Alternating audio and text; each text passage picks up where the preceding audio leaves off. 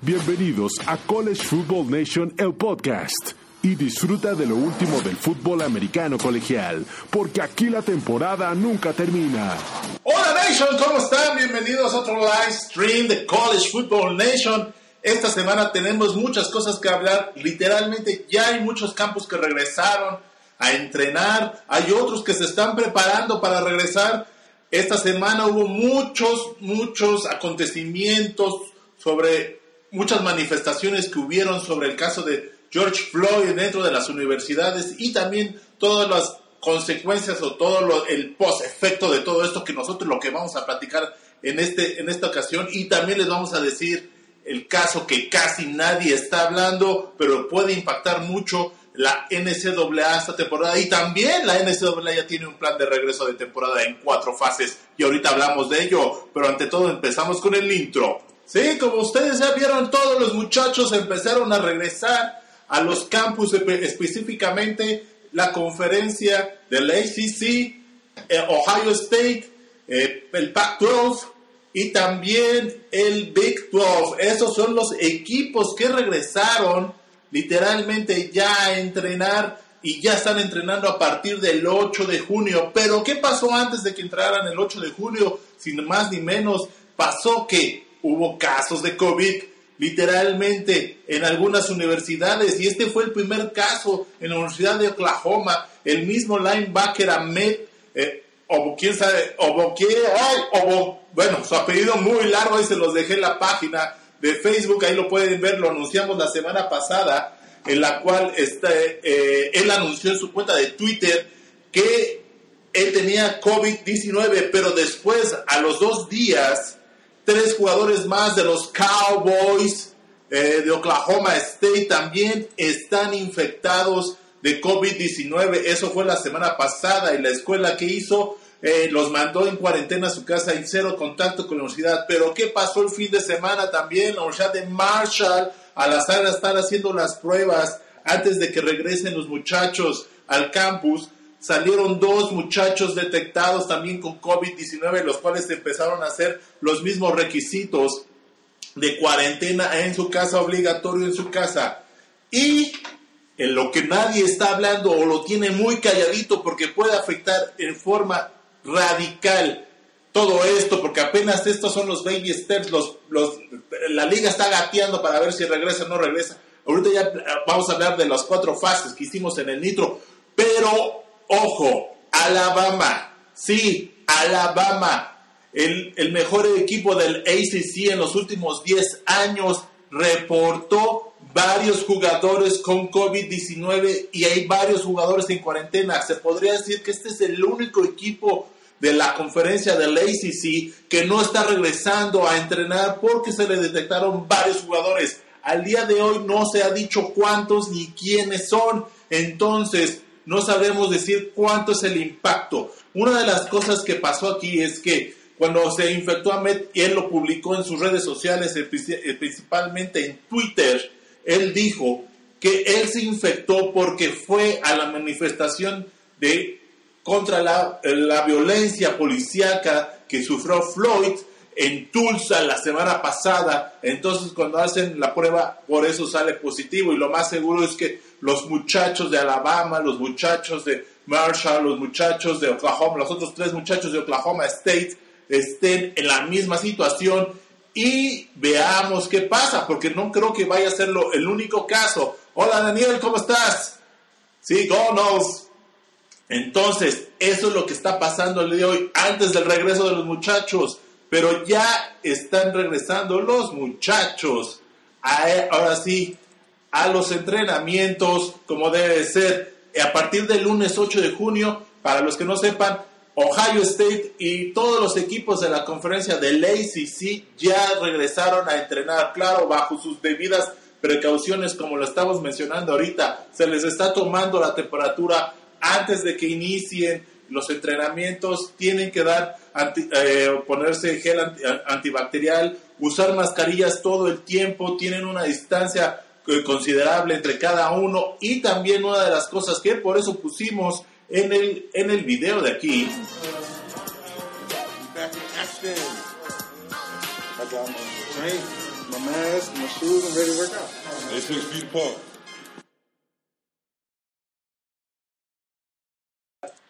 Todo ese material o todo el equipo que están entrenando literalmente también en una parte para su sanitización y su lavado. Entonces, esos son los pasos que está siguiendo todos los equipos que están entrenando. Por ejemplo, todos los equipos del, del Pac-12, nosotros posteamos en nuestra, en nuestra cuenta de Twitter y en nuestra página de Facebook algunos pasos que están haciendo. Están haciendo pláticas los, estu- los estudiantes de medicina dentro de la universidad o algunos doctores que contrató la universidad pláticas para educar a la gente, a, los muchachos dentro del equipo para que tengan la ahora sí, la distancia saludable. ¿Qué onda, Edson? ¿Cómo estás? Eh, la distancia requ- requerida para que no tengan ningún problema de contagios y también les empezaron a hacer un pequeño cuestionarios como lo está haciendo Arizona, Universidad de Arizona con los Wildcats, donde eh, están, eh, están, ahora sí cuestionando dónde han estado los últimos 14, 15 días los muchachos para tener una rastreabilidad y ver qué onda. ¿Qué onda? Ah, muchas gracias, Pedro. Go Irish. Eh, entonces, eso es lo que está pasando al día de hoy. Pero, ¿qué otra cosa está pasando? La NCAA, ni más ni menos, ya tiene un plan de regreso de seis semanas para el regreso de la temporada. Y ahí está en cuatro fases, las cuales ahorita vamos a hablar. Y hay un calendario 100% ya puesto. Todavía no se dice si van a regresar los fanáticos al estadio, qué porcentaje van a regresar, van a ser a puerta cerrada o no. Lo más seguro es que sí, y tengan un porcentaje tal vez las primeras semanas de un 20, un 25% y poco a poco se vaya incrementando. Vamos a ver qué pasa también en caso de, eh, pues del caso de contagios que tiene ahorita la pandemia. Porque una de las cosas que bien o mal están pasando, todas las manifestaciones que está pasando por el, tema del abuso policíaco también tienen su lado, su pros y contra, ¿no? Están viendo que también, si ha habido muchos contagios, se ha levantado la, la tasa de contagio en Estados Unidos, no estamos diciendo que no, pero no tal vez de una forma tan grave. Hay que esperar 14 días que se manifiesta la enfermedad. Eso es una de las cosas que también hay que esperar. Las manifestaciones empezaron la semana pasada. Veamos cómo se comporta dentro de dos, tres semanas el nivel de contagios dentro de Estados Unidos, que eso podría ser el indicio de cuánto va a ser eh, el nivel de, de espectadores que van a poder entrar, ¿no? Pero bueno, aquí ya tenemos las fechas como tal. Literalmente son cuatro fases. La primera fase son la de actividades voluntarias o los voluntary workouts que tenemos al día de hoy, que van a ser del primero de junio hasta el 12 de julio. Eso quiere decir que nada más son puras actividades eh, físico-atléticas, nada de coach, nada de fútbol. Después entramos al Summer Access, al acceso de verano, el cual va a, ser, si se pueden dar cuenta, va a ser del 13 de julio al 23 de julio. Eh, principalmente van a tener 8 horas de entrenamiento los muchachos físico-atléticos. Eh, entrenamiento físico-atlético, eso quiere decir gimnasio, que no puede rebasar eh, de las 8 horas a la semana por semana. Entonces, eso es lo que estamos viendo. Después, ¿qué va a brincar? Va a brincar otra vez el acceso de verano, pero ahora sí con juntas con los coaches y también retroalimentaciones con los coaches. ¿Esto qué quiere decir o de dónde, de dónde va a ser? Si se pueden dar cuenta. Va a ser 14 días antes de que inicie la pretemporada. Va a ser del 24 de julio al 6 de agosto. Van a tener 20 horas de entrenamiento, no más de dos horas por semana de, ahora sí, de estudio de video. Tampoco no van a tener más de una hora de walkthrough con los eh, walkthrough es retro- retroalimentación con los coaches y tampoco no más de una hora de estudio de, de video. Eh, entonces, eso es lo que va, es lo que está pasando al día de hoy. Es como lo tiene estimado la NCAA si no pasa nada ahorita con el tema del COVID. Y ahorita van a ver por qué estoy diciendo el tema de COVID y todo el tema de las manifestaciones con el siguiente tema que toquemos. Pero ahorita tocamos con, seguimos con el plan de la NCAA. Después, la cuarta fase y última es la pretemporada.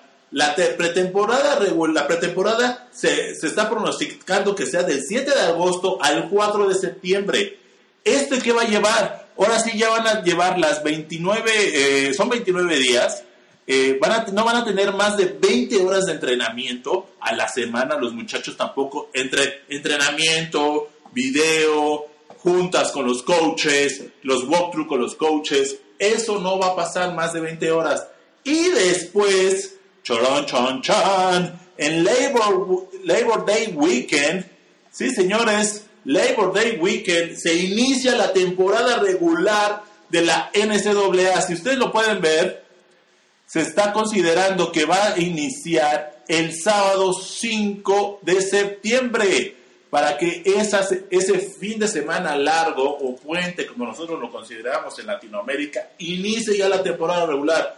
Una de las cosas que se va a mover eh, va a ser la semana cero. El, el, juego que se había planeado de Notre Dame contra la Naval eh, y otro juego, si no mal recuerdo, porque ahorita ya no me acuerdo bien, bien. Eran dos juegos o tres juegos que iban a poner de semana cero.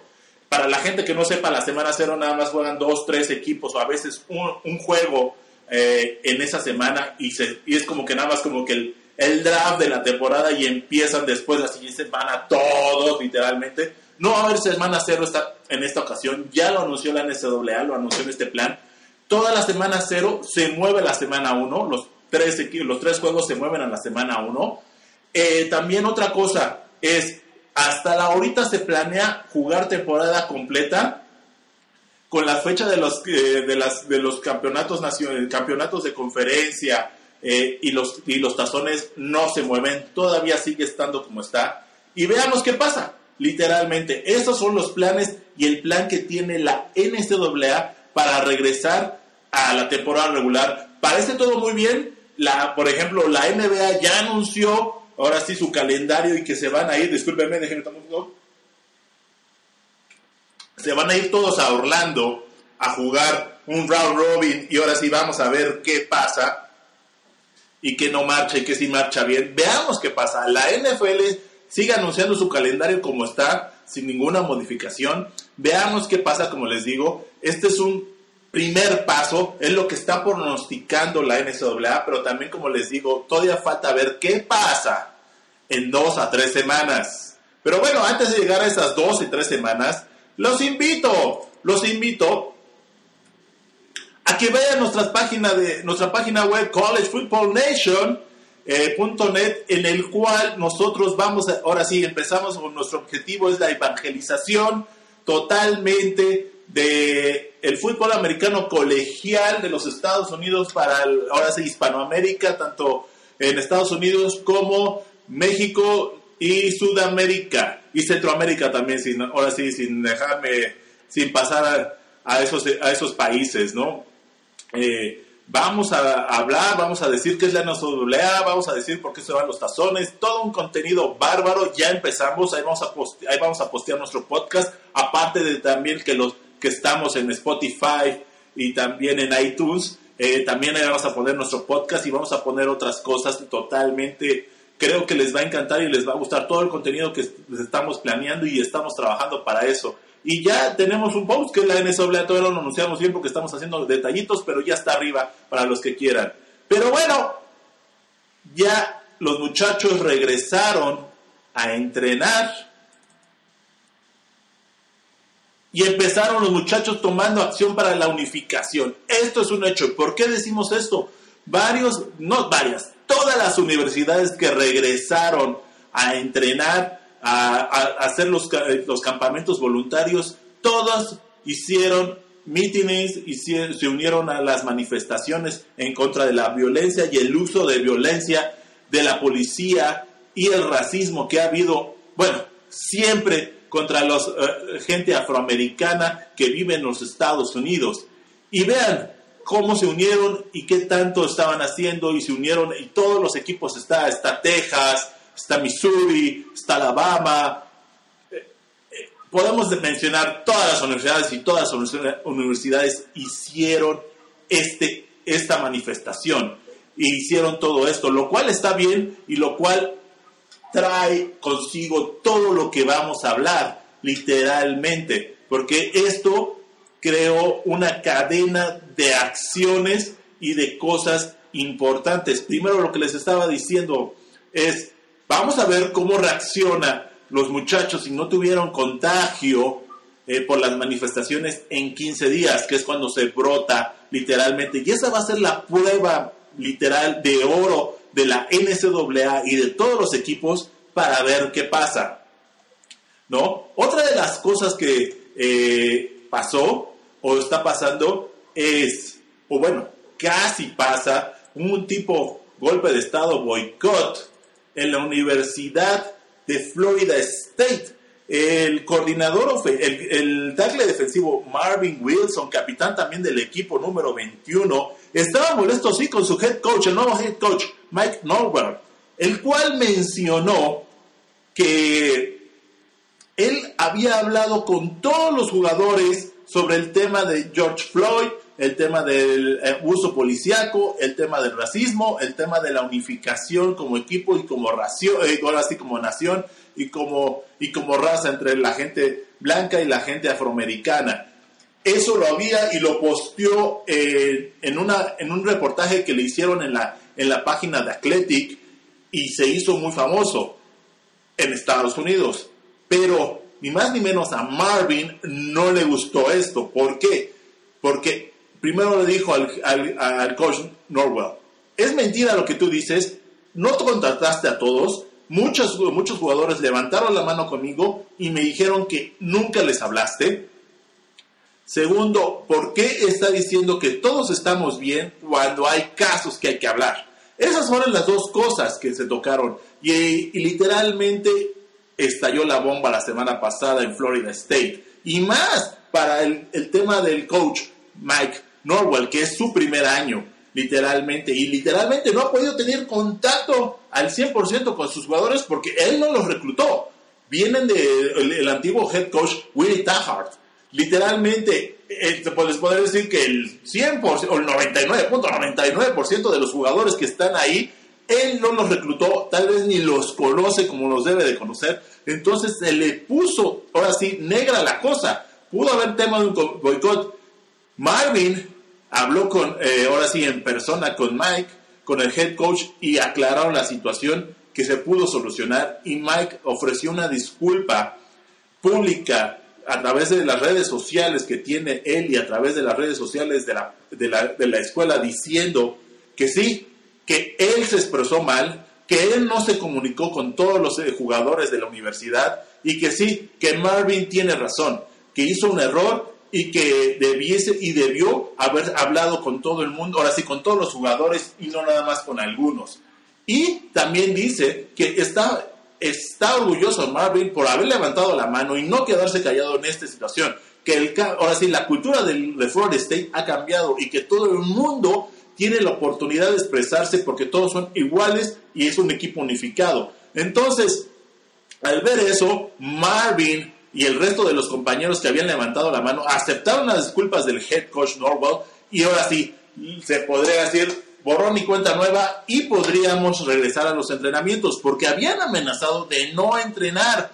Y esa tal vez eh, eh, una de las cosas que iba a empezar mal el coach Norwell y tal vez era el inicio de la muerte anunciada, pero literalmente la primera batalla o el primer juego ganado por el coach Norwell ya lo tuvo antes de que iniciara la temporada y salvó al equipo. Si no hubiese pasado esto y hubiese, hubiese habido otros temas de, eh, que no nos ponemos de acuerdo y que los muchachos no entrenan porque no están de acuerdo por lo que está diciendo el head coach, créanme que los muchachos tal vez no hubiesen regresado a entrenar en, ni en verano y tal vez hubiesen regresado a fuerza y no, y no iban a jugar como iban a jugar.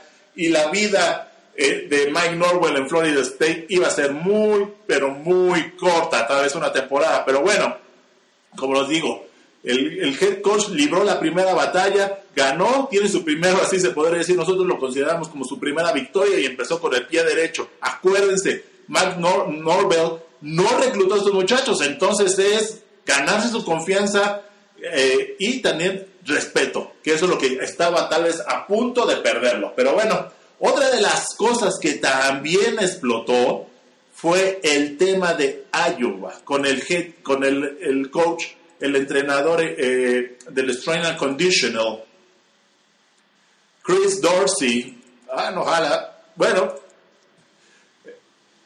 James Daniels, exjugador de Iowa, levantó la mano y dijo, ojo con el entrenador Chris Dorsey eh, de Iowa. ¿Por qué dijo, ojo con el entrenador de Chris Dorsey? Porque ha hecho comentarios y ha hecho eh, sentimientos racistas a todos los jugadores que estamos aquí jugando. Y entonces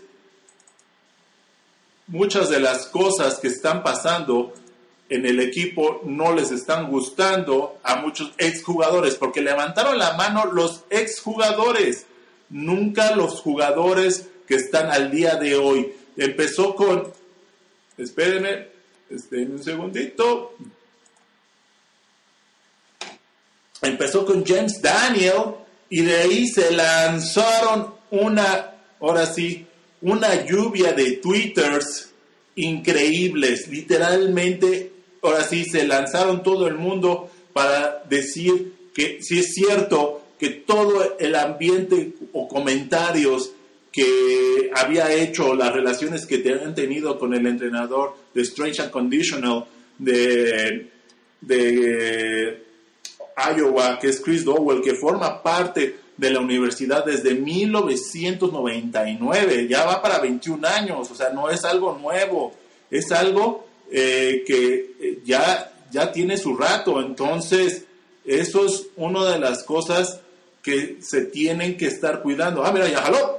Eh, Chris, aquí lo estamos para que lo conozcan. Este es el entrenador, el entrenador de Strength and Conditional. Y él es James Daniels, el que levantó la mano y diciendo que no estaban de acuerdo de cómo ahora sí trataba eh, la universidad o este coach a todos los jugadores afroamericanos y muchos levantaron la mano. Tanto fue el caso que literalmente al coach eh, eh, Doyle lo suspendieron. Está en administrative leave, que se podría decir que está suspendido sin goce de sueldo. Y el director atlético Gary Barton eh, ya ordenó una investigación independiente para ver qué está pasando, porque no nada más fue eh, Daniels, a lo mucho fueron como 20 exjugadores que están ahorita en la NFL levantando la mano. No están pidiendo eh, que ahora sí, que corran al head coach Kirk Fredneck, sino todo lo contrario, sino que hagan una solución y que mejoren la, ahora sí el, ambiente dentro del campo de Ohio, porque había unos comentarios muy, muy agresivos por parte del coach de acondicionamiento y fuerza. Y después de todo esto, el head coach dio este mensaje. Ah, no sé. Bueno, disculpe, no se escucha.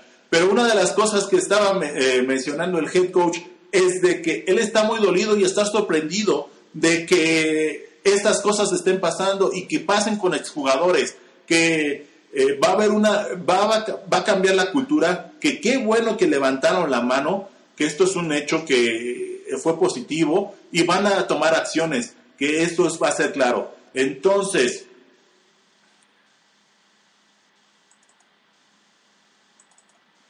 entonces estamos viendo de eso, entonces va a haber acciones en el caso de Ohio, de, Iowa. Y otro, otro tema, señores, el tema que nos atañe es ahora la Universidad de Utah. Universidad de Utah, sí, señores.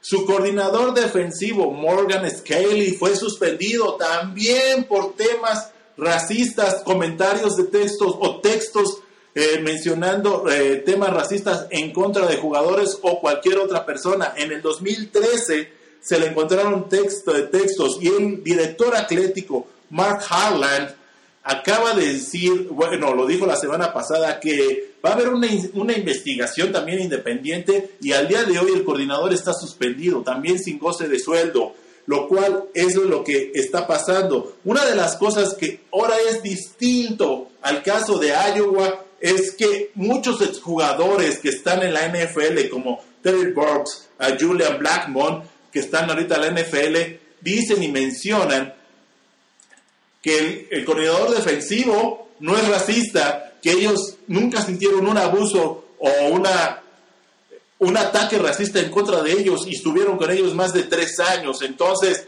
y así empezaron a hablar varios jugadores de Utah, principalmente del equipo defensivo, para levantar la mano y, y defender a su ex coordinador defensivo, que si lo ven así, es el lado contrario de lo que está pasando con Iowa, que es todo lo contrario, que hay más acusaciones que tal vez defensas. Y aquí es todo lo contrario, hay muchos jugadores y ex jugadores que levantaron la mano eh, tratando de defender al coordinador defensivo. También una de las cosas, el head coach eh, dice, se encuentra asombrado y se encuentra, eh, se podría decir, decepcionado de estos textos, que él ha trabajado por más de 20 años con, con, Morgan y nunca había detectado este tipo de comportamiento y le sorprende de sobremanera. Y bueno, Veamos qué pasa, porque dice el head coach que si de pronto llegan a una conclusión de que se tienen que separar de él, van a separarlo de su cargo. Y esta es de las cosas más lamentables, porque Morgan se había mencionado que él podría ser el segundo, o bueno, es el primer candidato en ocupar la posición de head coach si Whittenham lo deja en no sé, tal vez en uno que otro año, porque todo el éxito que ha tenido Whiteham con los Utes de Utah y el programa que es, y a los ha llevado a la final del Pac-12 y ya los lleva a tazones importantes a finales eh, a finales de, de diciembre, eh, como el Alamo Bowl el año pasado contra Texas y dan batalla Créanme que esto va a ser muy, muy importante y tal vez para él eh, esperemos que no sea así porque parece que sí fue un error. 2013, señores, 2013 estamos hablando de hace siete años, la gente cambia. Yo sé, hay comentarios, yo he visto que es bueno que pase eso porque se están abriendo todas las llaves y todas las cloacas y todo el mundo sabe y ahora sí realmente con quién, con quién estás tratando, pero la gente también cambia, la gente también tiene oportunidad de equivocarse y esperemos que en el caso de Morgan haya sido un malentendido. Bueno, no un malentendido, él aceptó, lo, él aceptó que mandó el texto, entonces no hay un malentendido, sino un error de su parte y que haya aprendido la lección y que no vuelva a suceder, porque esto le puede costar su trabajo y, y le puede costar su futuro, porque no sabemos, ahorita como el tema está muy caliente, tal vez le cueste mucho trabajo también moverse y conseguir otro trabajo, aunque es de los mejores coordinadores defensivos del Pac-12. Ha sido mencionado coordinador defensivo del año, dos años consecutivos, en la temporada del 16 y en el 15 con los Jukes. Entonces, de que tiene talento, tiene talento. Pero veamos qué pasa. Y otra cosa que pasó también que llamó mucho la atención fue que el head coach Thomas Herman de la ciudad de Texas, de la ciudad de Texas, sí, mandó un mensaje en tus redes sociales diciendo que no puede ser que haya tanta hipocresía y tanta, se podría decir, déjeme, ahorita se los leo, espérenme, aquí lo tengo.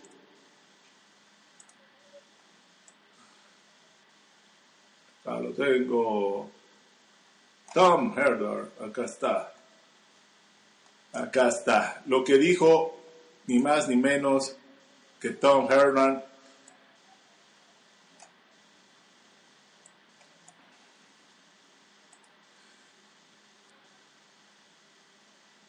Bueno, lo que dijo Tom fue que hay una totalmente dos caras, no hay un concepto claro de lo que está pasando al día de hoy dentro de Estados Unidos o de América, donde dice que hay muchas gente dos caras. Aquí tengo el mensaje específicamente donde menciona que hay una hipocresía, que nosotros eh, apoyamos, gritamos eh, a todos estos estudiantes atletas afroamericanos, pero cuando se trata dentro del campo todo es amistad, todos son eh, amigos y todos vale la pena y sí tienen que esforzarse, tienen que luchar por el nombre de, de Texas indicando que tal vez más del 90% de la fanaticada que sigue a Texas es gente de tez blanca.